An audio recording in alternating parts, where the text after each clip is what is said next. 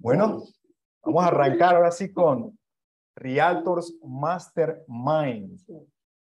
Hoy comenzamos nuestro segundo episodio de Realtors Mastermind. Hoy tengo la presencia de una de las mejores agentes en la ciudad de Panamá. Imagino que muchos que están viendo este video en este momento te pueden conocer. Y aquellos que no, ella es Michelle Slau, agente inmobiliario, top producer en Keller Williams. Y cuéntanos un poquito acerca de ti, Michelle, acerca de tu trayectoria en bienes raíces, cuál es tu nicho de mercado, cuál es ese producto que tú usualmente estás vendiendo. Bueno, mira, este, yo tengo una experiencia prácticamente, creo que más de 20 años en inmobiliaria. Siempre trabajé como del otro lado, ¿no? Eh, no ofreciendo, ofreciendo casas y proyectos, pero del lado del desarrollador. Del promotor, del constructor. Muy bien. Entonces, digamos que llevé toda la gama de lo que se hacía en eso, no solamente las ventas, sino todo el trasfondo, el trámite y demás, mercadeo, así que tenía como bastante experiencia. Y de repente decido que, ¿sabes qué? Ya, quiero dedicar un poquito más de tiempo, ser mi propia jefa. Y bueno, da la casualidad que esto eh, coincidió un poquito antes de la pandemia y la verdad es que eh, para mí fue una súper experiencia, una muy buena oportunidad. Me, me dediqué y digo, ¿sabes qué? Me encanta el campo, me gusta cruzar el, el puente.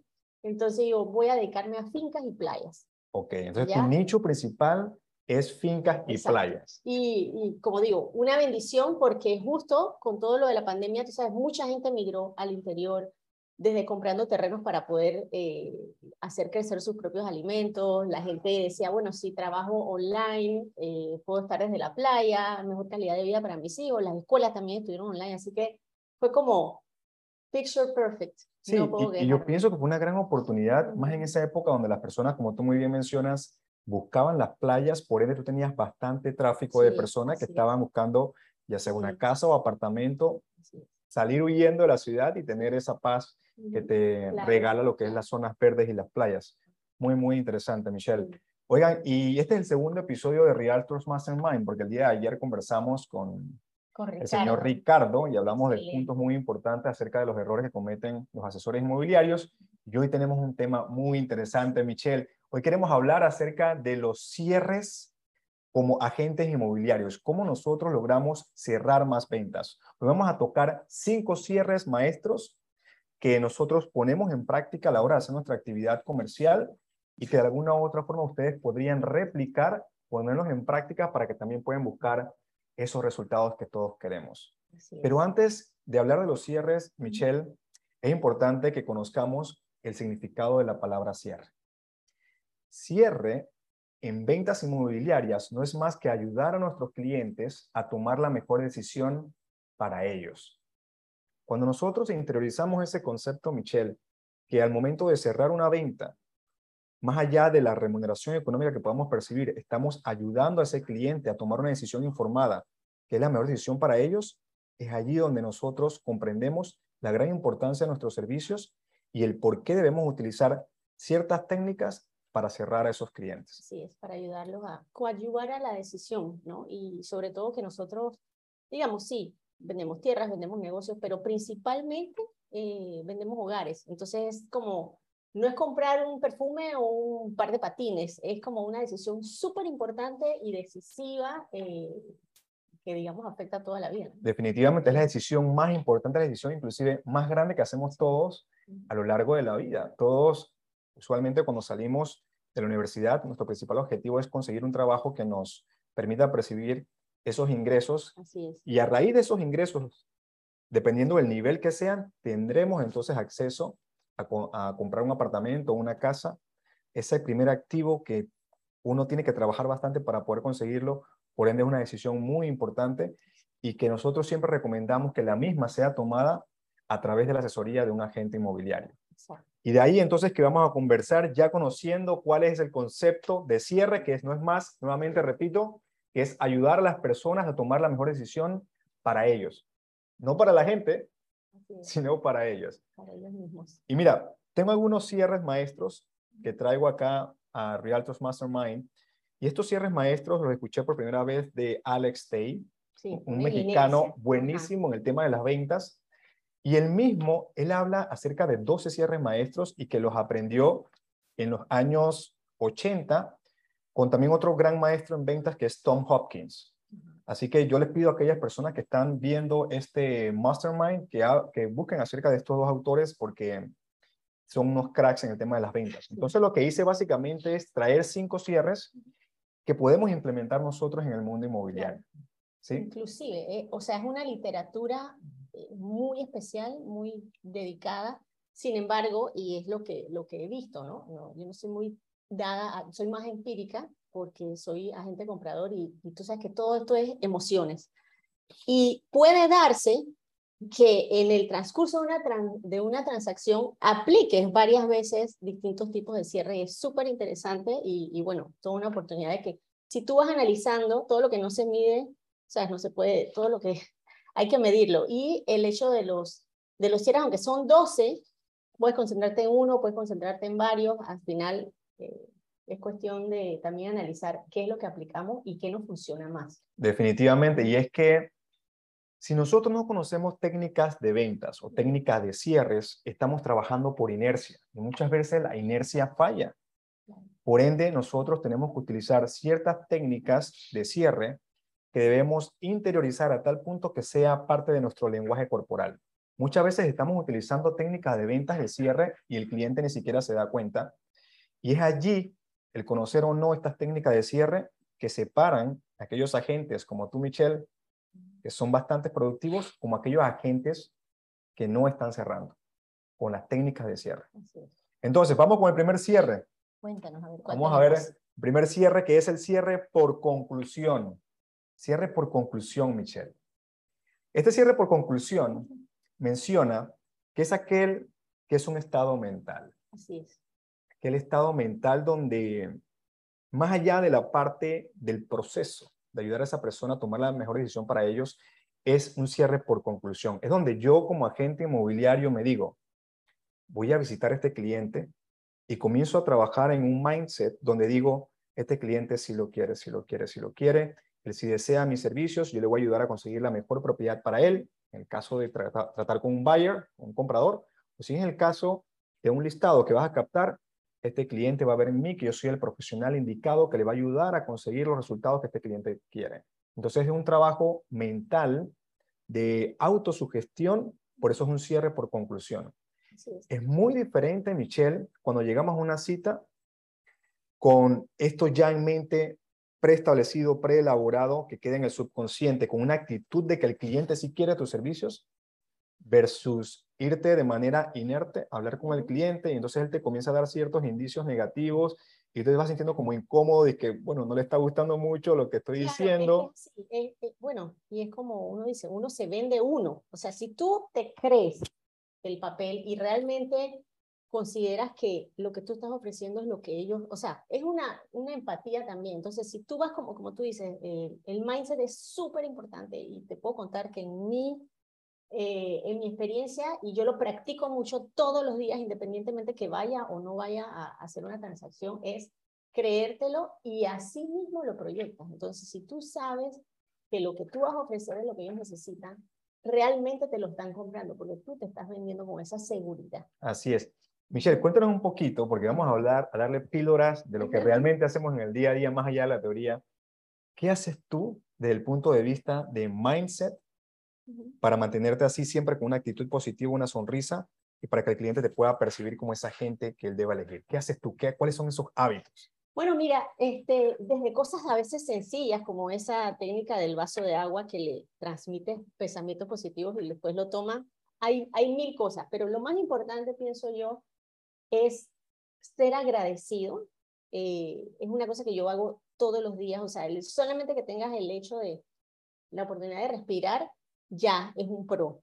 Y todo lo que viene después, este, pues el trabajo en equipo, eh, ser, ser buena persona genuinamente, o sea, desde ahí comienza todo. Si tú te cargas de buena vibra, prácticamente contagias a los demás. Sonreír es súper importante, sonreír. No es que vas a estar como un payaso todos los días, pero eso, eso es parte importante de que, de que lo mismo, por convicción, que tú te lo creas, tú lo proyectas y así mismo, digamos, buena vibra genera buena vibra. Se necesitan dos para gritar. cuando una persona está exaltada y tú estás calmado, eh, todo se puede hablar, la persona también baja las defensas. Entonces, es un, es un poco eso, ¿no? Yo lo hago todos los días.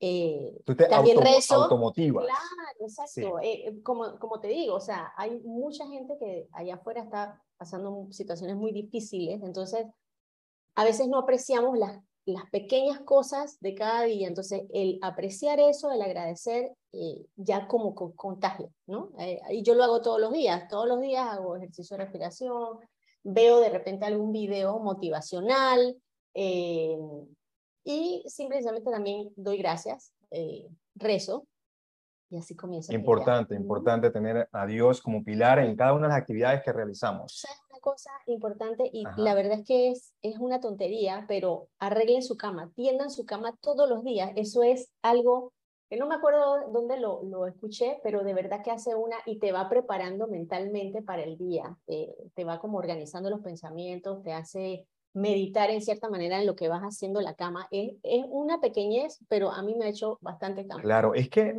al final somos esos pequeños hábitos que hacemos. Y yo pienso que en nosotros en la vida vamos siempre hacia adelante. El, la única forma donde cambia esa dirección, que sí va constantemente hacia adelante, es en tus hábitos, que te van a llevar a un punto superior o a un punto inferior. Nunca nos mantenemos estáticos. Y yo me cuido también muchísimo de esos hábitos matutinos que nos ayudan a tener esa buena energía, esa sonrisa que nos permita dar lo mejor de nosotros y que las personas nos perciban como, yo le digo, seres de luz. Así es. ¿No te ha pasado que a veces estás en una reunión y entra una persona y es una persona Como de luz, como que ilumina todo, lugar, ¿cierto? exacto. o lo Sí. contrario, que entra una persona y pareciera que tuviera una nube negra encima? Entonces, Importante también que tú lo haces, eh, ejercicio, ejercitarse es bien importante, mente sana, cuerpo sano, o sea, hay una combinación, hay una serie de cosas como tú dices, los detallitos, en esos detallitos que quizás dice, ay, qué tontería, no. Hay, Claro. hay y miren, y, esto, y estos pequeños hábitos o actividades que nosotros estamos compartiendo el día de hoy parecen muy trillado, parecen muy simple, parecen así, bueno, todo el mundo dice dar gracias y demás. Pero si no reconocemos la importancia de ellos y no los ponemos en práctica, no vas a ver los resultados que tú esperas. Aquí estás hablando con dos agentes inmobiliarios, estamos conversando, donde queremos compartir con ustedes cierres y además de estos hábitos que te van a llevar a ser productivo. Nos- los resultados que tú tengas en la vida provienen desde el ser. Ujú. Y cuando tú comienzas a crecer como persona en todos los sentidos, desde los pequeños hábitos que mencionas, que es arreglar tu cama, que para mí es el sentido de organización. Cuando yo veo mi cama súper arreglada, yo digo, wow, ahora estoy listo para comenzar el día. Hasta dar gracias, como mencionas, hacer ejercicio, te va preparando para tener un día extraordinario. Sí. Entonces, desde ahí comenzamos con el mindset y ese primer cierre que es por conclusión. Cuando vamos con ese cliente, independientemente del resultado, nosotros vamos a ganar con ese cierre por conclusión. Sí, Yo, yo hago giras con los clientes, por ejemplo, a playas, Ajá. y desde que entran al carro, que vamos, digo, bueno, vamos a encontrar en la propiedad, o sea, ya yo voy, tú sabes, como con ese pep, el café, la cuestión, y vamos para adelante. Es un poco, ¿no? Eh, Así es, así es, así es. Bueno, vamos entonces a preguntarle a las personas que están ahí en la audiencia cuáles hábitos ellos realizan para tener un mindset positivo. Inclusive podemos invitarlas a que abran sus cámaras desde el Zoom Sí. para ver si Donato nos puede ayudar con eso desde el Zoom para que puedan compartir un poquito acerca de hábitos que a ellos les funcionan, porque aquí estamos para aprender. Estamos en un mastermind, estamos en un brainstorming para que las personas puedan también compartir desde su experiencia cuáles son esos hábitos que los llevan a uno tener aprende, uno aprende de, esa de mentalidad nutre positiva. De todas las personas. Y De- definitivamente que eh, nadie inventó la rueda. eh, nosotros podemos ser exitosos en nuestras cosas, pero siempre, todos los días, se puede aprender algo. definitivamente, definitivamente. Y bueno, ahí estamos con, con algunas personas que están conectadas, a ver quién quisiera compartir un poquito acerca de sus hábitos matutinos, para entonces pasar al segundo cierre. A ver quién se, quién se encuentra por ahí. Valerie Lamour. Valerie, coméntanos un poquito cuáles son algunos de tus hábitos matutinos que te permiten tener siempre esa sonrisa radiante. Esa es otra gente, me encanta, me encanta su actitud. ¿Verdad? sí, exacto. ¿Está por ahí? Vale. Bueno. O Carlos, no sé quién más está por ahí conectado. Ahí colóquenos en los chats cuáles son esos hábitos y nosotros seguimos entonces con el siguiente cierre. El siguiente cierre, Michelle, para ser agentes inmobiliarios es... El de doble alternativa. Doble alternativa. Este cierre es muy poderoso. ¿Y por qué es muy poderoso? Cuando estamos en la escuela, o cuando estábamos en la escuela y nos ponían esos exámenes, nos encantaban mucho más el de elegir la mejor respuesta que esos espacios en blanco de desarrollo. Así es, tenías que ponerte a pensar, es como decir entre esto y esto, y la, precisamente la doble alternativa te, te encajona un poco y a la vez nos ayuda a nosotros a que ese cliente potencial, pues, o A o B, como cuando te dice, ah, bueno, A, porque no tiene de otra, pues ya estás prácticamente pisando el cierre porque está aceptándote que es una de esas dos opciones. Exactamente, exactamente. No es lo mismo cuando te hacen una pregunta, bueno, caballero, eh, a usted le gustó el carro rojo, ¿verdad? Desea comprarlo, ¿verdad? A que te digan, caballero, entre el auto rojo que usted acaba de ver y el de color negro, ¿cuál le gustaría tomar? Esa doble alternativa que vamos a explicar y darle el concepto es el segundo cierre que vamos a conversar en Realtor Mastermind, que el doble alternativa no es más que proporcionarle una pregunta después de una oración al momento de hacer un cierre. Una pregunta en la cual el prospecto o tu cliente pueda elegir entre dos alternativas o más. Por ejemplo, volviendo al ejemplo que estaba comentando acerca de los autos, recordando que el concepto de cierre no es más que ayudar a las personas a tomar las mejores decisiones para ellos y que ya hemos visto varios autos y el cliente ya decidió por el auto rojo Créeme que en la experiencia, Michelle, y tú también podrás comprobarlo en la experiencia, cuando una persona sabe lo que quiere, no va a tomar la decisión. Ella sabe que quiere el auto rojo, por darle un ejemplo. En el caso de nosotros, sabe que quiere esa propiedad que tiene vista al mar de dos recámaras. Eso te iba a decir, el asunto de las vistas es súper bueno cuando, cuando tienes esa, que tú has notado que le gustan las dos cosas, pero los cajonas, la vista al mar o la vista a la ciudad o al parque, es como ya, le das el Exactamente. La, tecla esa. Y cuando él ya quiere esa propiedad de dos recámaras con vista al mar y que ya sabe lo que quiere, que esa propiedad está dentro de su presupuesto, no nos debemos quedar ahí. ¿Qué nos dice el cierre de la alternativa? Aunque la persona ya sepa lo que quiere, en teoría, y nosotros ya hayamos reconocido que esa es su, su unidad que le gusta, vamos a mostrarle una segunda opción más para que pueda haber un comparativo. Decirle algo como, por ejemplo, señor prospecto, ya sé que esta es la propiedad que quiere, pero adivine qué. Tengo una unidad que tiene esta distribución que lo vas a sentir usted un poco mucho más cómodo, en una mejor altura, con mejores acabados. Cuesta un poquito más, pero vale la pena porque le va a dar más confort a usted y a su familia. Y lo llevamos a ver la segunda opción y ya no es, ah, quiero elegir esta, que fue la que me gustó, tengo otra opción más a comparar. Y el prospecto o el cliente puede inclusive lograr a pensar, wow, me está mostrando un apartamento que es un poco más caro. Seguramente querrá ganar más comisión, mm. pensará él seguramente, ¿no? Pero lo cierto es que estás colocándole diferentes alternativas para que pueda elegir la mejor opción para él. Cuando él haga los comparativos, te va a decir, ¿sabes qué no? Esa está más cara, de repente no me gusta, yo voy por la que me gustó y ahí inmediatamente comienza ese proceso de cierre porque le diste diferentes alternativas a elegir. Y lo aprecian, lo aprecian muchísimo porque es, es como, está trillado un poquito decir eso, pero de verdad, nosotros no somos, las ventas a veces han sido ¿sabes? como malinterpretadas o mal vistas. No somos tomadores de pedido y más en el, en el rubro que nosotros estamos, que es de bienes raíces, que es vivienda, inversión. Entonces, la persona, si tú le colocas esa alternativa adicional que puede analizar, lo estás apreciando para que, ¿sabes? Él tome una mejor decisión y a la vez está diciendo, oye, no me quieren chonclar una sola cosa de que esto, porque es lo que a veces pasa con ciertos es uno de los grandes errores que tienen los agentes. Nosotros somos asesores, asesores. Entonces, es muy importante que, que realmente nos metamos en ese papel y es también un poco eh, tratar como le gustaría a uno que lo traten. Uno, uno también ha sido consumidor, entonces, tú sabes, Eso es súper, súper clave, Michelle, lo que acabas de decir. Tratar a tu cliente como te gustaría ser tratado. Poderosísimo, poderosísimo. No, y definitivamente démosles alternativas. Por ejemplo, otro ejemplo, cuando llamas a ese cliente y le dices, señor Juan, listo, paso por usted mañana en la tarde o prefiere el miércoles en la mañana. Siempre dale una doble alternativa. Él te dice, no, prefiero el miércoles. Listo, ¿en la mañana o en la tarde?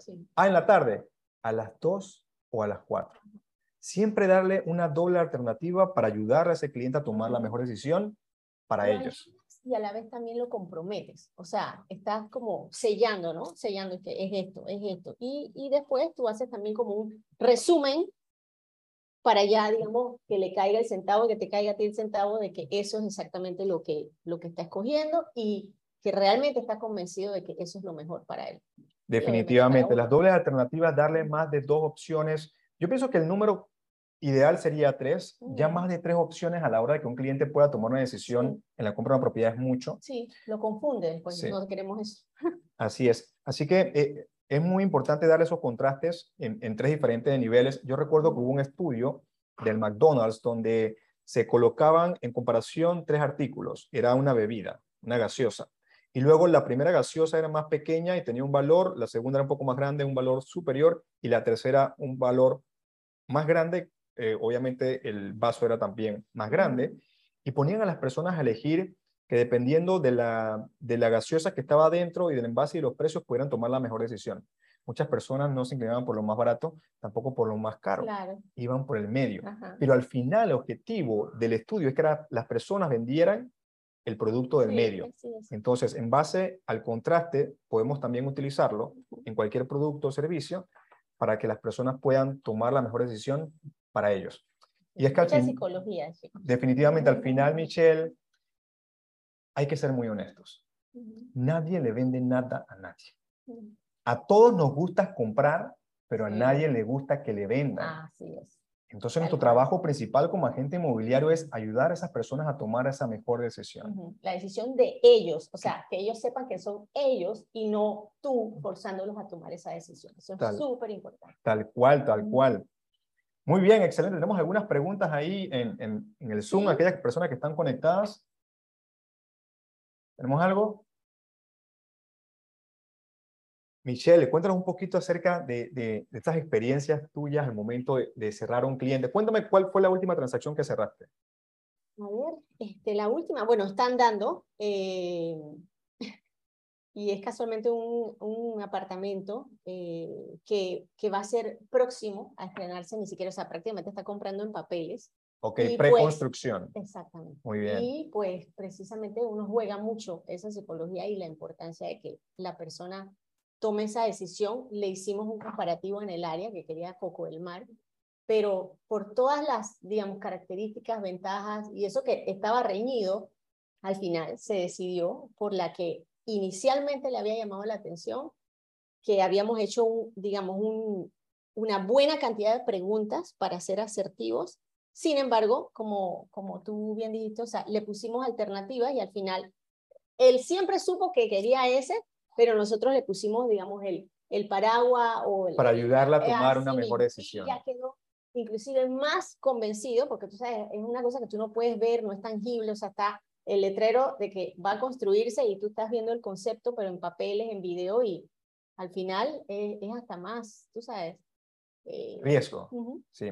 Sí, es un riesgo que cualquier inversionista toma en esas preconstrucciones. Lo importante es que está acompañado de un asesor y que parte del proceso es hacer un análisis previo de ese desarrollador, ver qué otra construcción ha llevado a cabo con éxito, que te dé la seguridad y que pueda disminuir el riesgo a su mínima expresión para tomar decisiones como esa. Y una de las cosas que hicimos, casualmente porque tenía ciertas dudas, eh, fue reunirnos con el gerente de la promotora, quien obviamente le, tú sabes, le, aclaró varias cosas con contrato en mano, vimos, bueno, sí, bueno, no, no sé, bueno, invite a su abogado, o sea, tú sabes cómo ser muy transparente. Claro. Eso es importante eh, y yo pienso que eso también te, te ayuda. no, muy buena compra porque esas compras preconstrucciones son buenísimas. Dice Warren Buffett que nosotros no ganamos cuando vendemos las propiedades, sino cuando compramos. Hay que comprar bien, a buenos precios. Que a propósito, en este mercado tenemos muy buena oportunidad para aquellos compradores que estén listos y que estén motivados porque hay muy buenos precios. Muchas oportunidades. ¿Y qué piensas tú acerca del mercado actual? Yo veo desde mi punto de vista que los precios ya han comenzado a subir. Así es.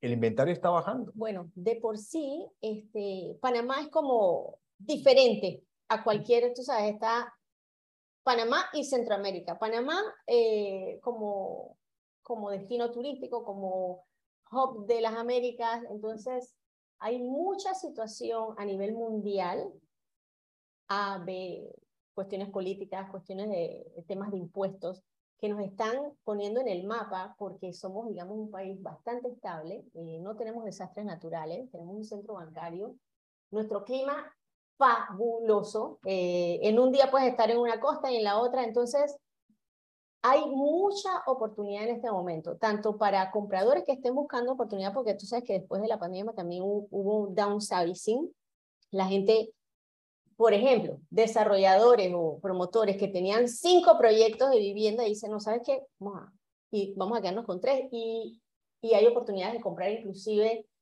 los proyectos ya con la permisología lista, o sea, tienen solamente que venir a, invertir, por ejemplo, está pasando con colombianos, con empresas colombianas que, que vienen a construir lugares como Australia, como Canadá, eh, bueno, ahora con Colombia, nosotros inclusive estuvimos hace poco en Colombia y como les digo, por temas políticos, por temas de impuestos, por ventajas eh, de nuestro clima que siempre le hemos tenido, cada vez más personas están viniendo y nosotros eh, tenemos un mercado que está pujante y los precios en pandemia quizás bajaron un poco, entre un 15 y un 30%, pero ahorita de nuevo está... Eh, de picada, subiendo. Importantísimo. Y Michelle, bueno, seguimos entonces con los cierres porque eso es lo que quieren escuchar los agentes en el Realtors Mastermind. Así que tomen nota, yo espero que estén tomando nota, ya conocimos el cierre por conclusión. El segundo fue doble alternativa, y vamos ahora al tercero que es cierre por amarre. Mira este nombre. ¿Cuál es el cierre por amarre, señores? Cierre por amarre el cierre por amarre nos dice que a cada enunciado que hacemos a ese cliente debemos colocarle una pregunta. Es un cierre prueba. Por ejemplo, en este caso nosotros estamos aprendiendo cierres maestros que nos van a ayudar a tener mejores resultados, ¿verdad?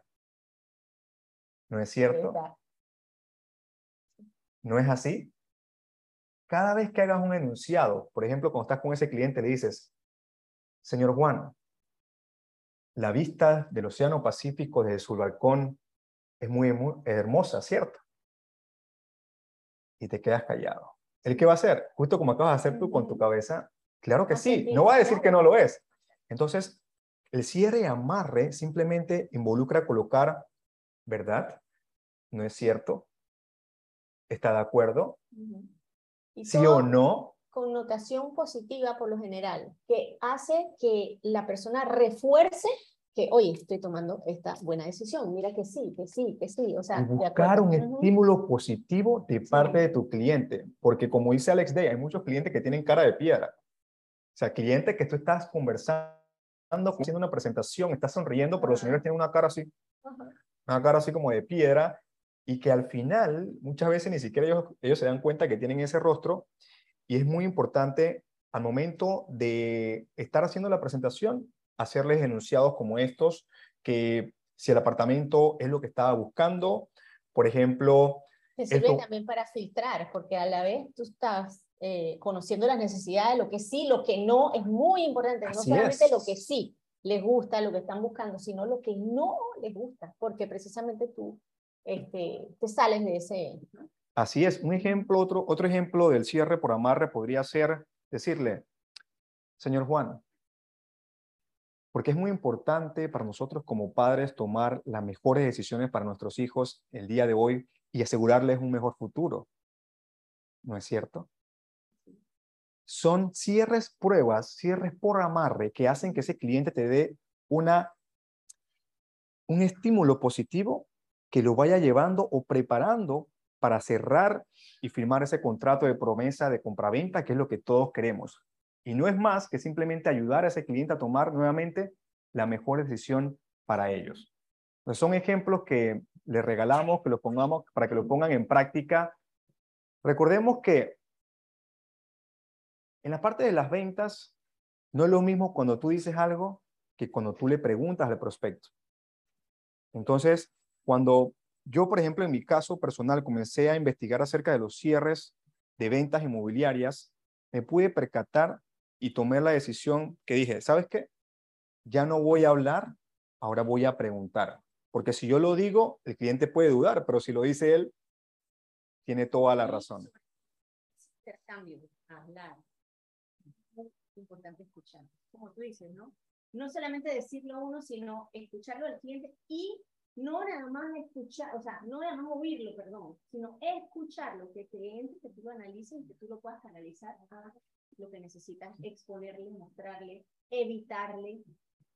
Así es, así es. Y vamos a, vamos a hacer una dinámica con las personas que están allá afuera. Quiero hacerle una pregunta muy rápida y el nivel de, de la respuesta o de acierto va a depender de la velocidad con la cual respondas. Ok, estén preparados. ¿Cuántos oídos tenemos? ¿Cuántas bocas tenemos? Aplausos para los que respondieron y para los que no, se pierden el siguiente episodio. Y es que tenemos dos oídos, por ende debemos escuchar dos veces y tenemos una sola boca y hablar una vez. Doble escucha, hablar solamente una vez para entender la necesidad de ese cliente y nosotros poder interiorizar realmente cuál es la mejor decisión para él y ayudarlo a través de la información que tenemos a que él pueda tomar una decisión informada. También, Michelle, muchas veces nos topamos con el hecho que las unidades que tenemos no es lo que el cliente está buscando. Y es grande decirle al, prospecto, decirle, señor eh, comprador, las opciones que yo tengo en este momento realmente no rinden o no le hacen check a esos requisitos que usted está actualmente buscando. Sin embargo, no se preocupe. Vamos a seguir con la búsqueda para buscar esa propiedad que usted desea y que es lo que necesita y es lo que usted está buscando en este momento. Cuando tú tienes la capacidad de poder ver dentro de tu inventario, contemplar que tal vez hay una o dos opciones que pueden ser eh, buenas para tu cliente, pero que no son las mejores y que tú se los compartas a él, el cliente te va a ver con esa confianza y esa transparencia que amerita que él pueda poner toda su confianza en ti y tomar la decisión. Ser asesor. Eh, pasa mucho y bueno, sabes que hay agentes compradores y agentes vendedores. Bueno, los listing ahí, la gente vendedores tienen sus propiedades. Mucha gente recibe llamadas por un listing y dice, bueno, eh, no, es que está muy caro y no, no continúan y no hacen otra pregunta, pero ¿qué está buscando? A veces lo dejan ahí dice, bueno, no, no le interesa mi propiedad o está muy cara, la ven muy cara y lo dejan ahí. Cuando, como tú bien dices, uno puede proporcionarle más alternativas y lo estás asesorando y eso lo aprecia la persona. Queda enganchada, dice, oye, vamos a probar con esta persona, vamos a ver qué tiene para ofrecer, que no necesariamente era eso por lo que yo lo llamé. Entonces, así es, así es. Ahí nos acaban de informar que el, uno de los micrófonos tuyos se, se descargó, pero no te preocupes, aquí tenemos uno de backup y lo podemos utilizar los dos, solo que hablamos un poquito, un tono un poco más elevado. ¿Lo, ponemos, lo dejamos ahí entonces? Sí, así es. Tenemos algunas preguntas por ahí, por esas recomendaciones. Eric y Michelle, gracias. A la orden. Hola, ¿cómo están? ¿Me escuchan? Así es, Carlos. ¿Qué tal? Bienvenido. Hola, buen día. Eh, no, he estado escuchando todo, solamente que iba de camino aquí al Sheraton, así que no había podido eh, hacer la consulta. Eh, tenía una pregunta con el tema de los cierres alternativos. Eh, yo sé que en el cierre eh, el alternativo la idea es presentar más de una opción, eh, pero no sé, me imagino que eso está relacionado al ACM. Entonces es como que en el ACM yo voy a presentarle diferentes opciones al cliente. Entonces no sé, ustedes estaban diciendo que más de tres sería mucho, ¿no? Al momento de hacer lo que sería la presentación de opciones para lo que sería el cliente. Yo pensaba, o sea, en mi mente, yo pensaba que un ACM llevaba más de de, tres opciones, o sea, lleva cuatro, cinco, hasta seis. Pero no sé si ustedes generalmente presentan solamente tres o máximo cuatro. Gracias, Carlos, por la pregunta. Le a Michelle para que responda. en mi caso, eh, y que por ejemplo yo soy agente de playa, tú sabes que, ¿qué te puedo decir? Hay como 20 comunidades de playa solamente en lo que le llamamos el Gold Coast. Cuando estamos hablando ya de tres alternativas o de dos alternativas, digamos que nos estamos yendo, acuérdate que estamos hablando de cierre. O sea, en un principio, cuando tú atiendes a un cliente, obviamente tú no lo vas a, inundar con mil millones de opciones, pero tú vas haciendo filtros.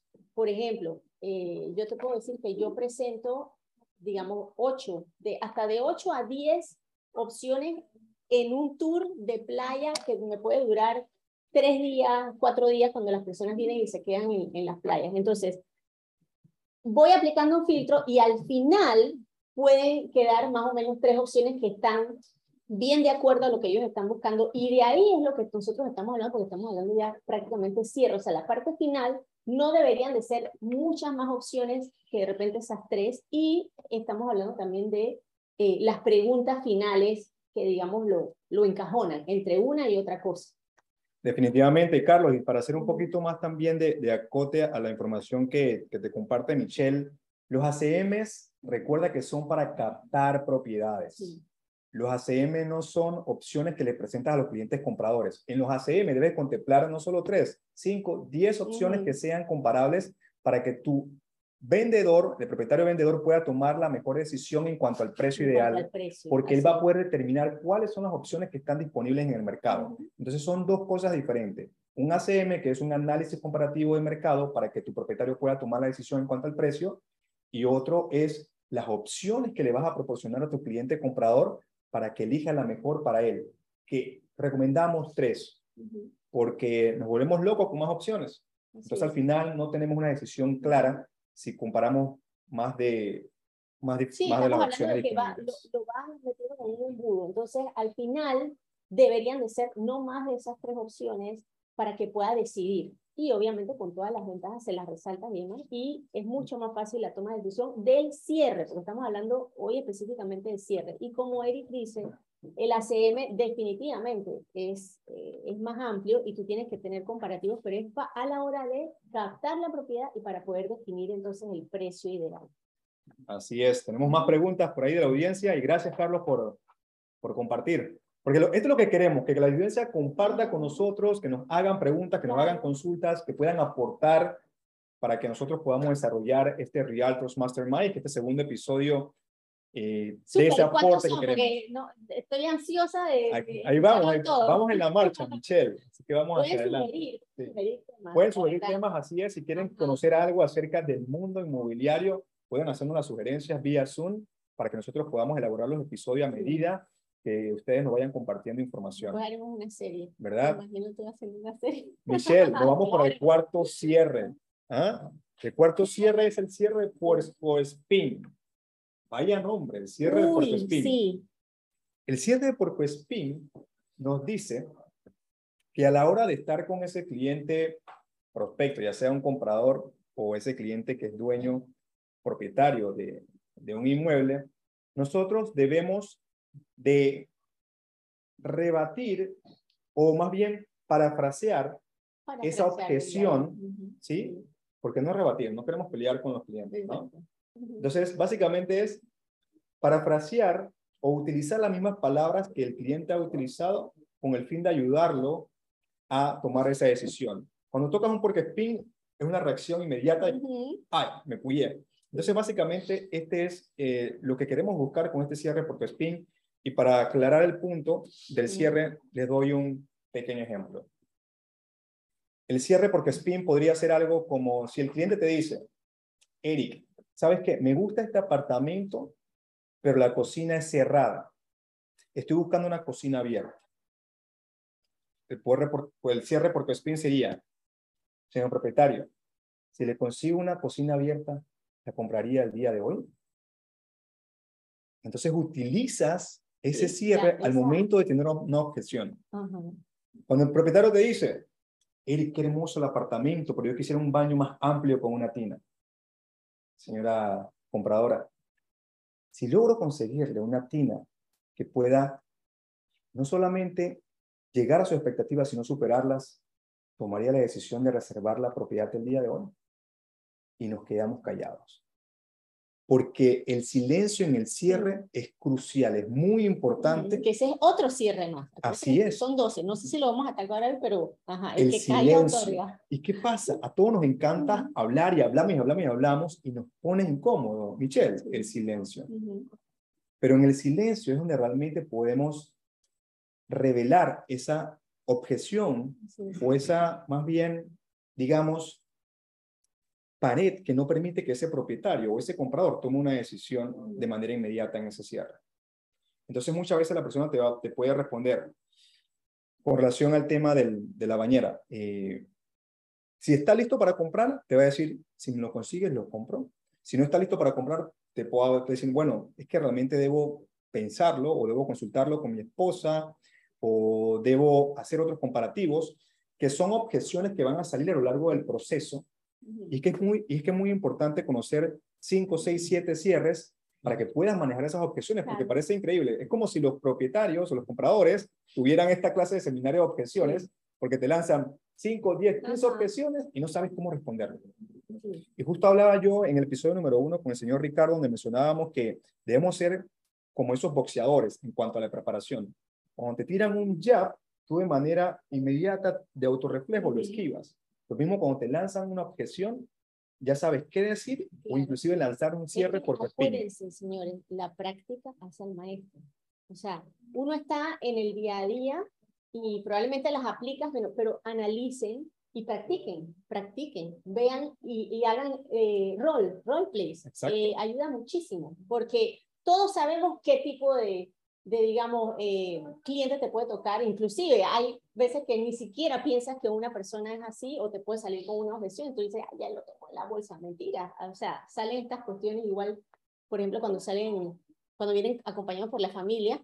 Eh, y ahí hay muchas personas, o cuando vienen con un ingeniero o un arquitecto que se las saben todas, o los inspectores. Así que siempre debemos de saber qué ruta podemos tomar para precisamente... Eh, no digamos evadir, sino confrontar y poder eh, sustentar, ¿no? siempre con la honestidad, franqueza y transparencia, porque la persona aprecia eso. Definitivamente. Entonces, vayan tomando nota de estos cierres, el cierre por PIN, que es muy bueno utilizarlo. Ya otro ejemplo para finalizar y pasar al último cierre que tenemos, podría ser en el caso de que el cliente te diga, bueno, eh, me conseguiste la bañera, pero ah, el precio está un poco alto o de repente el abono inicial es, mucho más de lo que tengo.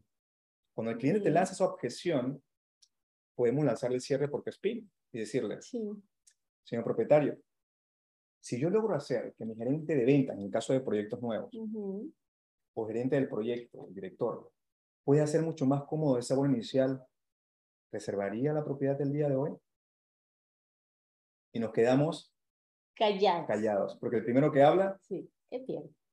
O gana. Vamos a ponerlo en connotaciones positivas. Así es, entonces es muy importante los silencios, muy importante utilizar los cierres, porque si ves, cuando tú los haces parte de tu lenguaje cotidiano, estás utilizando técnica de ventas y, y, las personas con las cuales interactúan ni siquiera te das cuenta. Porque es muy importante conocer estas técnicas a la hora de tener resultados como agente inmobiliario, ¿no es cierto? Ahí está, otro cierre. Cierre y silencio, tal cual. Oye, tenemos, más, tenemos más comentarios. Bueno, aquí, aquí había un, un ejemplo eso de cierre por Cuespín. Ajá, coméntame. Y de repente, mira, dice, además que al hacer la mayor cantidad de preguntas podrás entender mejor, de mejor manera lo que quiere el cliente. Por ejemplo, para este eh, cierre por Cuespín, el prospecto te pregunta, ¿no le parece que su producto es muy caro? Tú le respondes, ¿caro respecto a qué? El prospecto aclara es que la competencia me ofrece un producto similar por menor precio. Señor prospecto, permítame hacerle una pregunta. ¿El producto que le ofrecen viene reforzado con este material que le aumenta dos años de vida al producto? El prospecto responde, no, no lo tiene. No, ese no lo tiene. No tiene ese material. Entonces tú le haces notar, ¿y no le parece mejor comprar este producto una sola vez que tener que volver a comprarlo dentro de dos años? Viéndolo de esta manera, ¿cuál les haría más barato? Entonces, eso, digamos, también es un ejemplo de eh, cierre. Cierre por Así es, buenísimo, buenísimo. Y oigan, los que están allá en la audiencia, ¿qué cierre ustedes utilizan para llevar a ese cliente a tomar esa decisión de compra? O si de repente algunos de los que están acá también presentes quisieran compartir algunos tips que podamos también lanzar a la audiencia para que también puedan obtener información que les ayude a tener más cierres. ¿Qué tal? Catherine, saludos hasta las playas. Manejando, manejando de, derechito para la, ciudad. Mira, quería comentarte lo siguiente con respecto al tema de los cierres. De verdad que la iniciativa Eric Michel, excelente. Eh, es súper productivo escuchar cómo otras personas hacen las cosas y porque así comparamos el trabajo y, vemos y, hacemos improve, ¿no? Em, el, yo pienso que un buen cierre comienza desde el momento que captas un cliente, porque lo que comentas con respecto al tema de escuchar, de hecho es lo más importante. Los vendedores tenemos por costumbre hablar, hablar, hablar, hablar. Y lo más importante no es hablar, es saber preguntar lo que necesitas escuchar, ¿no? Y mm, por lo menos en mi caso yo eh, lo hago. A mí me gusta darle la primera cita por la propiedad que me están llamando, eh, que está publicada. Y cuando eso sucede, entonces en esa reunión, en ese convivir, yo empiezo a conversar con los clientes y empiezo a hacerle muchas preguntas, ¿no? Eh, incluso le pregunto a qué te dedicas, cómo es tu familia, cuántos hijos tienes, em, porque muchas veces viene una sola persona a la cita, ¿no? Entonces... preguntas abiertas. Claro. Sí, muchas preguntas abiertas, pero para que la gente pueda explicarse mucho, explicarse, explicarse. y, y, una vez que fue para mí un caso muy, muy positivo, me pasó que le mostré un apartamento donde el presupuesto del cliente, ya yo lo había medio filtrado por teléfono, más o menos el presupuesto que quería, para que quería la, la, propiedad, que, cómo iba a pagar, todo ese tipo de preguntas que son las de rigor. Pero justo cuando nos estábamos mostrando la propiedad, empezamos a caminar y empecé a conversar. ¿A qué te dedicas? ¿Qué haces? Ta, ta, ta. ¿Qué área de playa has visitado? ¿Has visto otras propiedades? Y en una de esas el hombre empieza a contarme que estaba hospedado en Malibú, Playa Malibú, que él está encantado con Playa Malibú. Y este señor me había llamado concretamente por apartamentos en playa para inversión. Su presupuesto era 150 mil dólares. Yo le vendí, cerré una propiedad con él, una casa frente al mar en Malibú de 215 mil dólares. Wow. Solamente, solamente porque 215 mil. Subió 65 mil dólares su presupuesto. Claro, también le conseguí un super deal con esa casa. Esa casa estaba incluso más cara. De hecho, se lo dije. Le dije, mira, ya que me estás contando toda esta historia, porque él me hablaba de que él se sentía súper a gusto en Playa Malibu, que estaba pasando los días con la familia, que no sé cuánto.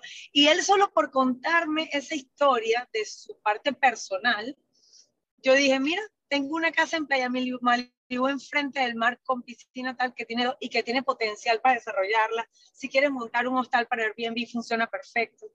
De hecho, eso fue lo que hizo. Catherine, ¿qué le atribuyes, y disculpa que te interrumpa, qué le atribuyes el hecho de que ese cliente que tenía un presupuesto de 150 subiera a 215? Que las ventas son emocionales. Y si nosotros detectamos cuál es la emoción que está moviendo a la persona a comprar lo que está, por lo general es el miedo, pero dentro de ese miedo también hay otras cosas. Entonces, escuchar es una de las herramientas más importantes que podemos tener a la hora de desarrollar un cliente. Porque una persona que le gusta algo va a pagar lo que sea por ese algo. Más si es un inversor. Estaba en Malibú. Más si es un inversor. Super deal en Malibú, o sea, el lugar que donde ya estaba hospedándose. Así que Oye. Sí, y le estaba mostrando un apartamento en San Carlos. Oh, Vaya experiencia. no tenía nada que ver. Por compartir experiencias como esta, las que nos gusta escuchar y de cómo Catherine logró identificar cuál fue la motivación de ese cliente que pasó más allá de ser un número, porque recordemos que los clientes, como dice Catherine, no toman decisiones de manera lógica, sino emocional. y eso hizo que pasara de 150 mil a 215 mil por ella hacer las preguntas abiertas y hacer ese filtro correcto. Escuchar. Y que lo asesore. y, y, una cosa que es importante, sobre todo para los que están perdón que te interrumpiera, perdona. Una cosa que es importante para eh, ellos que están comenzando eh, la carrera de broker de bienes raíces. El eh, saber si le gusta una cocina abierta o cerrada, saber si quiere una bañera, saber si quiere un parking en doble fila o un parking uno al lado del otro. Tienen que ser las preguntas de rigor de la primera llamada telefónica con el cliente. Sí. Porque, porque nos evita perder el tiempo y, ir un poquito más a la precisión. Ya cuando estamos con el cliente, podemos darle una apertura a una parte que no nos comprometa en nuestra vida personal para que ellos se sientan en la confianza, en un terreno de, de, confianza, en abrirse con ustedes. Eso es una habilidad que, que, hay que desarrollar poquito a poquito. Así es. el, lograr hacer que la gente entre a tu terreno personal con discreción, con elegancia, para que podamos también entrar en el mundo de ellos en una cita de 40 minutos. Mira, y, y quiero aprovechar la oportunidad de Catherine para regalarles las cinco preguntas de precalificación que yo en lo personal utilizo a la hora de filtrar a un cliente y que me lleva a que ellos puedan entonces confiar en mí y yo también tener la información importante para ayudarles a ellos. Repítela. Son cinco preguntas de precalificación. Es cuándo, dónde, qué, quién y cuánto. Ujú. ¿Cuándo, qué, quién, dónde y cuánto? ¿Qué quieres comprar? ¿Dónde deseas adquirirlo? ¿Quién más es importante para que tome la decisión además de ti? ¿Cuánto presupuesto tienes? Y a ver cuál se me escapó. ¿Cuándo? ¿Cuándo deseas invertirlo? Gracias, don Ricardo. Tenemos aquí siempre el backup. Sí. Entonces son cinco preguntas de precalificación que si lo tienes claro en tu mente al momento de hacer esa primera llamada o interacción con ese cliente, te va a ayudar a que puedas tomar nota de manera inmediata sin perder el tiempo.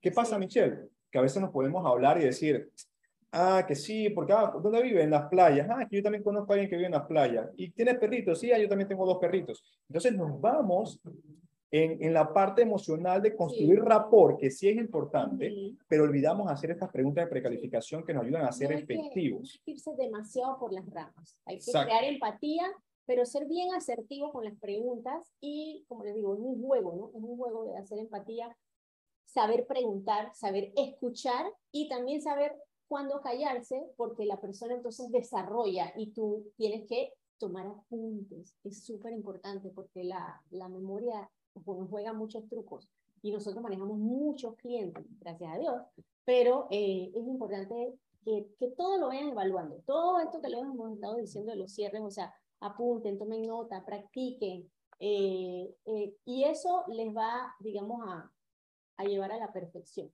Que nunca va a haber perfección completa porque siempre se aprende. Pero lo va a llevar más ayuda. cerca. ¿ah? Así es. Buenísimo. Oye, y vamos para el último cierre, el cierre de Benjamin Franklin, el cierre número 5. El papá de todos los cierres. Este es el cierre maestro. Este cierre es viejísimo, Michelle. ¿ok? Aquí no estamos inventando la rueda, ni mucho menos. Estamos trayendo información que ya ha sido probada por otros agentes y es un cierre que les permite no solamente vender un producto o un servicio, sino cualquier cosa que estés comercializando. Desde unos zapatos, un pantalón o inclusive propiedades, que es el producto que nosotros como agente inmobiliario comercializamos. Y para ello, Michelle, yo quiero que tú y yo hagamos una pequeña dinámica para explicar un poquito acerca en qué consiste el cierre de Benjamin Franklin, ¿te parece? Ok. Bueno, mira, vamos a ver si los micrófonos nos lo permiten. Ok, el cierre de Benjamin Franklin es una combinación de algunos de los cierres que ya hemos visto. Básicamente lo vamos a utilizar cuando ya hemos interiorizado que hemos hecho todo lo que está a nuestro alcance para que ese cliente tome la decisión y aún así no la toma. Es cuando él te lanza la objeción más grande que puede haber para cualquier vendedor, que es, quiero pensarlo. Cuando alguien le dice, quiero pensarlo, los que están allá escriban o si quieren compartir, ¿qué le dicen ustedes a ese cliente? El vendedor promedio le dice, no, quiero pensarlo. Ah, bueno, listo. ¿Le parece si le llamo en- dentro de una semana y así puede pensarlo? Ah, sí, está bien. Y ahí nos quedamos una, dos, un año, tres años y nunca nos vuelven a llamar. No hacemos más nada. Nos dicen, no, eh, Eric, pero quiero pensarlo. Usualmente, bueno, bueno, listo, está bien. Gracias por todo, que tenga un excelente día. Es lo que típicamente hacemos y perdemos una gran oportunidad. Y en esa situación, cuando te lanzan ese, ese, esa objeción poderosa que es el quiero pensarlo, es donde utilizamos el cierre de Benjamin Franklin. El cierre de Benjamin Franklin sería lo siguiente. ¿Me ayudas entonces dándome la objeción, Michelle? Estamos conversando, ya viste la propiedad, y te te gustó, hay cosas buenas, hay cosas no, tal vez que no te satisfacen en, lo- en la totalidad, pero entonces me lanza la objeción y yo intentaré eh, llevarte a que tomes una decisión a pesar de, de la misma. Comencemos. Mire, la, la propiedad me gustó, eh, tiene todo lo que realmente yo le dije que quería, pero eh, yo tengo que esperar a que venga mi esposo, yo no, no puedo tomar la decisión yo sola, la verdad. Eh, no, no está aquí, no sé cuándo viene, demora, está en viaje de negocios, así que realmente vamos a, a tomar un tiempito, pensarlo un poquito más y, y yo le aviso. Muy bien. Señora Michelle, si quiere pensarlo y consultarlo con su esposo, supongo porque es una decisión muy importante, ¿verdad? Sí, sí, definitivamente. Excelente. Bueno, yo eh, pienso que hemos visto todo lo que tenemos hasta el momento, pero antes de dejarla que lo piense con su esposo, y hago literalmente hago un paréntesis, me voy levantando de la silla como ya dándome por vencido de que perdí la venta. Yo sé que muy, sí, te vas a quedar tal cual. Que, oye, este, este señor vendedor no me va a rebatir, no me va, no me insiste, no me va a insistir. ¿Qué pasó? Y eso es lo que vas a hacer literalmente. Te vas a levantar de la silla. Bueno, señora Michelle, yo sé que para usted es una decisión muy importante, ¿verdad? Utilizamos el cierre de, lo, de amarre.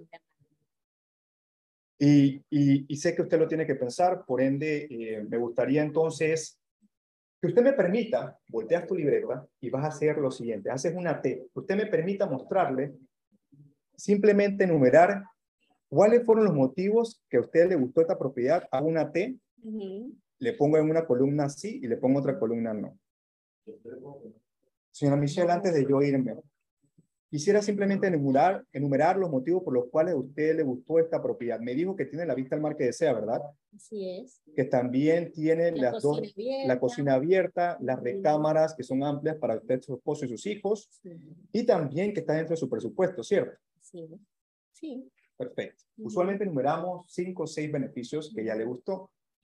Entonces, la, la siguiente pregunta sería, señora Michelle, después de haber ya de los, ver los motivos por los cuales usted sí quisiera adquirir esta propiedad, ¿Cuáles son los motivos del por qué no? Y el primero que calla, pierde. Señora Michelle, ¿cuáles serían los motivos por los cuales usted no quisiera tomar la decisión en este momento? Bueno, mira, realmente todo se resume que no está mi esposo, la verdad. No está su esposo. Tomo nota de las objeciones. Ok. ¿Algo más, señora Michelle? Mira que no, ¿eh?